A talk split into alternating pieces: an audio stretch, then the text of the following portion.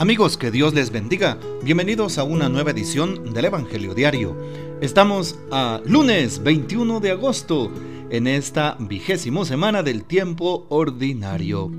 Y para hoy recordamos y celebramos en la liturgia de la iglesia a San Pío X Papa. Empezando esta semana nos ponemos en las manos del Señor y le pedimos que nos bendiga, proteja y acompañe, que el Señor sea providente con nosotros. San Pío X, llamado José Sarto, nació en Ries, Treviso, en Italia, en el año de 1835. Como pontífice se impuso por su sencillez y su vigor. Con firmeza gobernó la iglesia en una época en que ésta debía hacer frente a un laicismo virulento y a posiciones extremadamente radicales sobre conocimientos teológicos y bíblicos. El Papa invitó a los cristianos a participar activamente en la liturgia y los atrajo a las fuentes de la vida. Murió en Roma en el año de 1914, el 21 de agosto, y fue canonizado en el año de 1954. Pidamos pues la poderosa intercesión de San Pío X, Papa. Para hoy tomamos el texto bíblico del Evangelio según San Mateo capítulo 19, versículos del 16 al 22. En aquel tiempo se acercó Jesús un joven y le preguntó, Maestro, ¿qué cosas buenas tengo que hacer para conseguir la vida eterna? Le respondió Jesús, ¿por qué me preguntas a mí acerca de lo bueno? Uno solo es el bueno, Dios. Pero si quieres entrar en la vida, cumple los mandamientos. Él replicó, ¿cuáles? Jesús le dijo, no matarás, no cometerás adulterio, no robarás, no levantarás falso testimonio, honra a tu padre y a tu madre, ama a tu prójimo como a ti mismo. Le dijo entonces el joven, todo eso lo he cumplido desde mi niñez, ¿qué más me falta? Jesús le dijo, si quieres ser perfecto, ve a vender todo lo que tienes Dales el dinero a los pobres y tendrás un tesoro en el cielo. Luego ven y sígueme. Al oír estas palabras, el joven se fue entristecido, porque era muy rico. Palabra del Señor, gloria a ti, Señor Jesús. ¿Qué les parece si empezamos haciendo la reflexión de este día con la primera lectura que se nos da? Tomada del libro de los jueces, capítulo 2, versículos del 11 al 19 y es que ya los israelitas habían llegado a Canaán y se habían acentuado en la tierra que emana leche y miel, aquella que Dios les había prometido. Pero abandonaron al Señor, dice el texto, al Dios de sus padres que los había sacado de Egipto, y siguieron a otros dioses de los pueblos de alrededor, los adoraron y provocaron así la ira del Señor, abandonaron al Señor y dieron culto a ciertos dioses, por ejemplo al dios Baal y a Astarte. Qué interesante. Y entonces el Señor se encoleriza contra Israel y los deja en manos de sus enemigos, de salteadores que los despojan, ¿verdad? Que los rodean. Y pues en todas sus campañas el Señor interviene para darles un castigo porque son vencidos en la batalla. Luego el Señor instituye jueces para salvar a los israelitas de los que los saqueaban. Y tampoco escuchan a los jueces. Se prostituyen, dice el texto, dando culto y adorando a otros dioses. Se desviaron de la conducta de sus primeros padres. No imitaron a sus primeros padres, sí, que habían cumplido los mandamientos. Y por eso es que el Señor envía jueces y profetas que trata de quitar el yugo opresor de la idolatría de aquel pueblo. Bueno, hoy también podría caber esa parte de la primera lectura en nuestras vidas. Cuánto nosotros también nos desviamos del Dios vivo. Cuánto empezamos a confiar y a, creer en otro tipo de manifestaciones obscurantistas, por así decirlo, de cuestiones esotéricas, brujería, eh, magia, eh, también reiki Em, yoga, con las manifestaciones originales que tiene, por supuesto, ¿verdad? Le, tarot, lecturas de la mano, lectura del puro, eh, lectura de las cartas, em, el ir a centros espiritistas. Y muchas veces cuando escuchamos la palabra magia ya se está refiriendo esa sola palabra a un alejamiento de Dios Hay personas que dicen, no, pero yo voy a aquella casa en donde hay magia blanca, no importa mi hermano, no importa mi hermana. También eso nos aleja de Dios. Media vez alguien quiera superar a Dios o querer entrar en ciertos misterios ocultos, definitivamente no viene de Dios.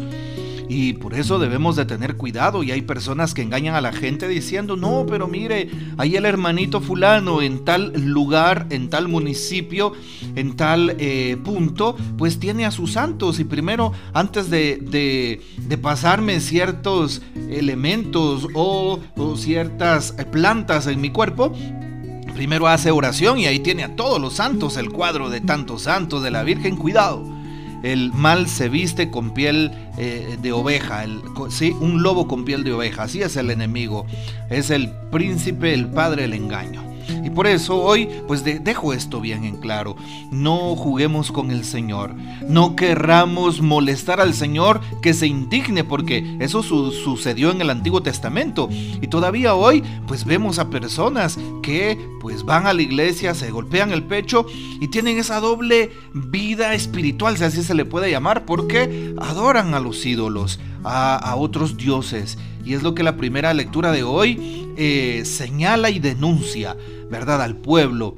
Y claro, hoy nuestro Señor también nos, nos dice que, que tengamos cuidado, ¿sí? Incluso una manera de, de dar idolatría, aunque no lo parezca, es que yo esté en la iglesia católica y que me inviten a ir a otras, a otras denominaciones y que yo esté asistiendo y yo diga, es que me siento bien allá también, en aquella secta, pero también aquí, cuidado, estás prostituyendo tu fe, no hay que hacer eso. Y pues esto es bien importante para un cristiano, para un creyente que, precisamente se ponga en el buen camino, en el camino del Señor, en el camino que pide la palabra y evidentemente en el camino que pide la Santa Madre Iglesia. Y por eso estamos haciendo la reflexión de este día. Pidámosle al Señor que nos ayude a buscar el buen camino, el camino correcto que viene de Él. Y claro, hoy también pasamos al Evangelio capítulo 19, continuamos con esta reflexión que tomábamos el viernes pasado, capítulo 19. Hoy también nos acercamos a este capítulo. Eh, hoy se acerca a Jesús un joven, un joven rico, la famosa parábola del joven rico. ¿Qué debe hacer maestro para conseguir la vida eterna? La, el objetivo del joven era bueno, conseguir la vida eterna. El objetivo que tenemos es, bueno, conseguir la vida eterna. Pero ¿qué hay que hacer? Jesús señala ciertos puntos, ¿sí? Y nos damos cuenta si quieres, bueno, bueno solo es Dios, dice Jesús al inicio. Muchas veces nos podemos considerar buenos o los mejores o mejor que aquella persona o por encima de los demás. O pensamos que los demás son pecadores y yo soy bueno porque voy a la iglesia. Cuidado, porque bueno solo es Dios, dice Jesús. Y también dice, si quieres entrar en la vida, cumple los mandamientos. Es lo que pide Jesús. Si cumplimos los mandamientos, vamos a tener vida eterna. No solo los diez mandamientos del Antiguo Testamento.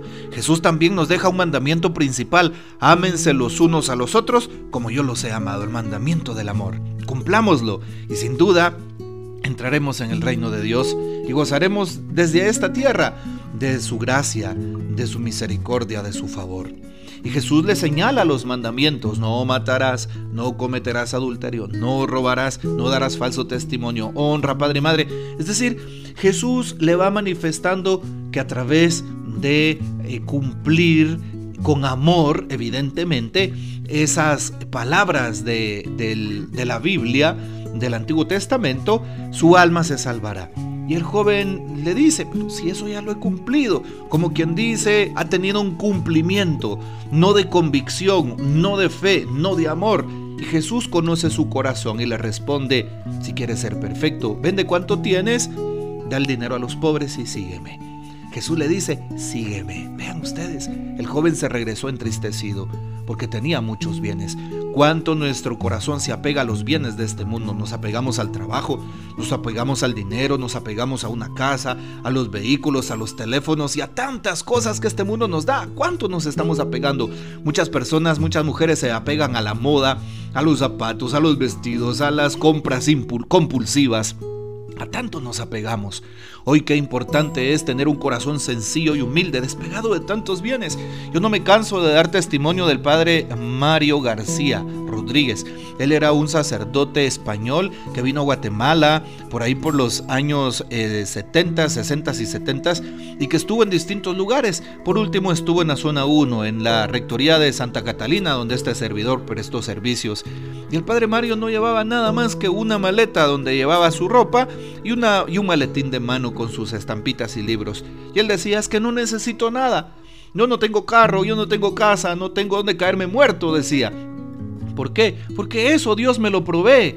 Qué bonito lo que decía el padre, qué bonito ver a una persona, sobre todo un sacerdote, viviendo así, qué lindo, viviendo en humildad, en sencillez, ¿verdad? Así es.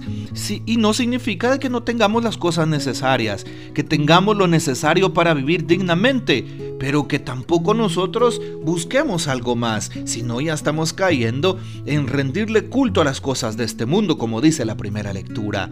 Hoy entonces le pedimos al Señor amar con un sincero corazón y de esa manera encontrar eh, la vida eterna. Bueno, pues que hoy podamos gozarnos de esa gracia que Dios nos ofrece. El Señor nos bendiga, que María Santísima nos guarde y que gocemos de la fiel custodia de San José. Y la bendición de Dios Todopoderoso, Padre, Hijo y Espíritu Santo descenda sobre ustedes y permanezca para siempre. Amén. Comparte este audio y hasta mañana.